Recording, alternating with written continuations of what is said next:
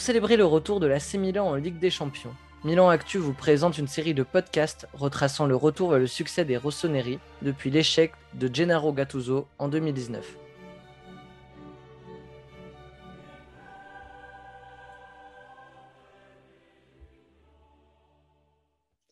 À l'aube d'une année 2020 qui s'annonce chargée, l'AC Milan va mal.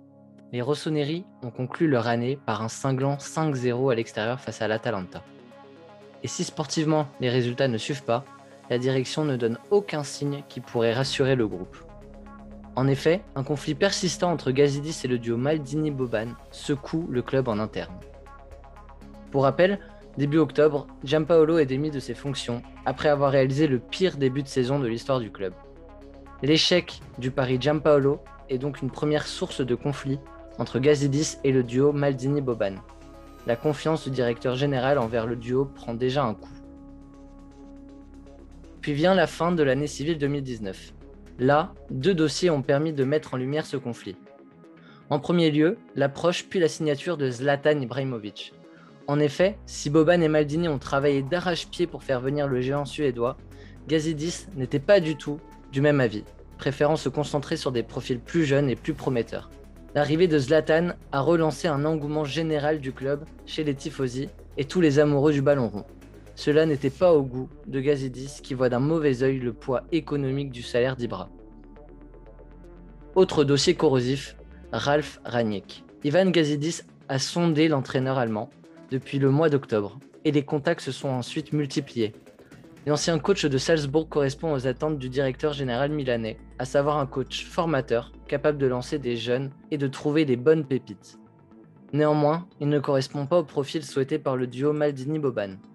Maldini avait d'ailleurs publiquement condamné la piste Ranić auprès de Sport Mediaset. Avec tout le respect que nous lui devons, je ne pense pas que Ranić soit le juste profil pour le Milan. Dans le même temps, Gazidis poursuivait les contacts avec Ranić. L'événement déclencheur de l'épilogue de ce conflit restera sans doute l'interview de Boban. Dans une interview à la Gazzetta dello Sport, il déclare entre autres que Gazidis a manqué de classe et a été irrespectueux envers lui et Maldini pour ne pas les avoir prévenus des contacts avec Ranić. Une sortie médiatique qui a évidemment beaucoup déplu à Gazidis. Six jours plus tard, le club annonce le licenciement de Boban. Maldini et Massara sont à ce moment-là plus qu'en danger. À quelques mois de la pré-saison 2020-2021, le Milan se dirige vers un règne total de Gazidis. Le projet sportif sera sûrement très secondaire, étant donné l'importance accordée aux économies d'argent. Exit Donnarumma, Romagnoli et autres Zlatan, cet été il faudra prévoir un départ massif de joueurs importants.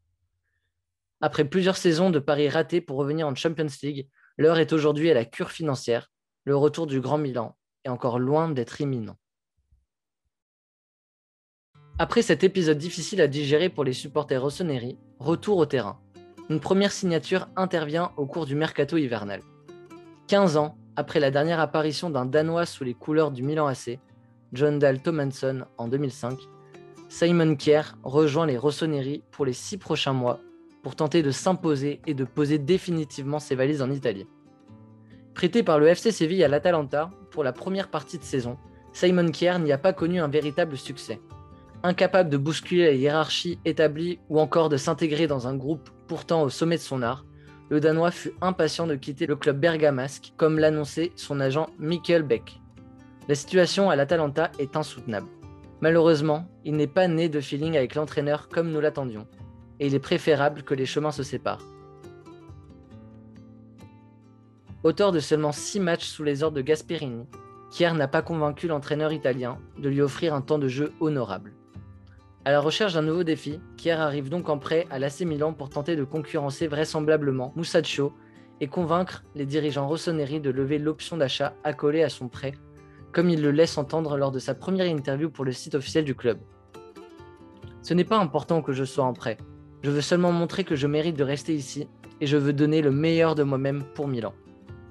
Quelques années plus tôt, son transfert aurait été vécu avec beaucoup d'enthousiasme par les tifosi rossoneri.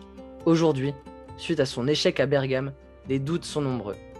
Pourtant, Simon Kier possède de forts atouts pour venir s'imposer à l'AC Milan, car le Danois bénéficie d'un CV bien garni. ayant débuté en Serie A à Palerme, le nouveau numéro 24 milanais dispose d'une très bonne connaissance du championnat italien. L'attestent ses 89 rencontres de Serie A disputées.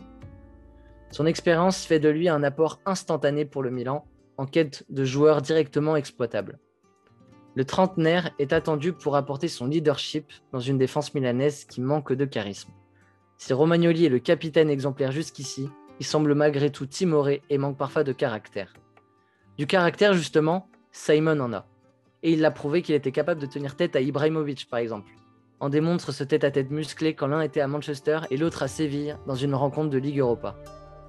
Dans le grand ménage annoncé au Milan, l'arrivée de Kier apparaît comme un bon recrutement, notamment sur l'aspect économique. En laissant filer Caldara en prêt à l'Atalanta, suite à son souhait de quitter le navire milanais, les dirigeants rossonero ont rapidement réagi et trouvé un remplaçant à moindre coût. L'option d'achat s'élève à 2,5 millions et reste un montant relativement correct pour un joueur dont le contrat prendra fin le 30 juin 2021.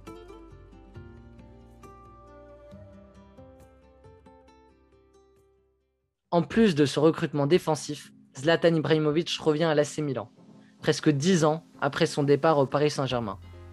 À bientôt 40 ans, le géant suédois accuse un léger retard physiquement après un an et demi en MLS. Mais son expérience et son envie de titre font de lui un renfort de choix pour ce Milan en berne. Dès son premier match, Zlatan fait se remettre en question Pioli.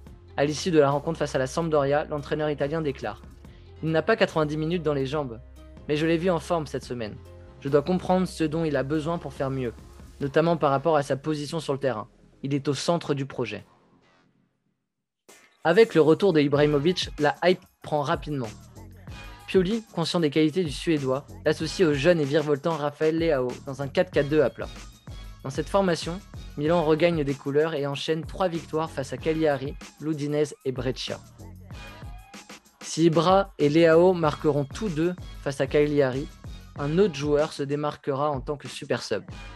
Arrivé cet été et placardisé depuis près de 4 mois, Ante Rebic fera sensation tout d'abord grâce à un doublé en sortie de banc qui donnera la victoire face à l'Odinese 3-2, puis en marquant l'unique but de la rencontre la semaine suivante face à Breccia.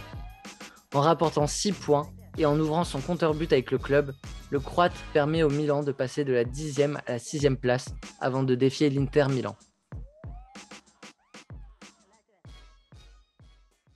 Pour ce derby, Pioli nous sort un 4-4-1-1 de son chapeau. Kessier et Benasser sont titularisés pour la première fois dans une sorte de double pivot. Rebic prend le couloir gauche et Akan Chanaloglu joue juste en dessous de Zlatan. Résultat Milan réalise les plus belles 45 minutes que nous avons pu voir ces dernières années. Et même si les hommes de Pioli s'effondrent en deuxième période, le contenu du jeu proposé par Pioli rend la défaite moins amère. Ce match sera également le théâtre d'une rivalité naissante entre le Belge Romelu Lukaku et Zlatan Ibrahimovic. Au lendemain de cette défaite, les unes des journaux italiens présentent un Lukaku brandissant le poteau de corner avec le titre Nuevo Re di Milano. Lukaku 1, Zlatan 0. Si cette défaite peut sembler désastreuse au niveau du scénario, du côté de Pioli, elle posera les fondations de son nouveau schéma tactique, le 4-2-3-1. Cette tactique connaîtra des réussites diverses sur les trois derniers matchs avant que le Covid-19 vienne interrompre la saison de Serie A.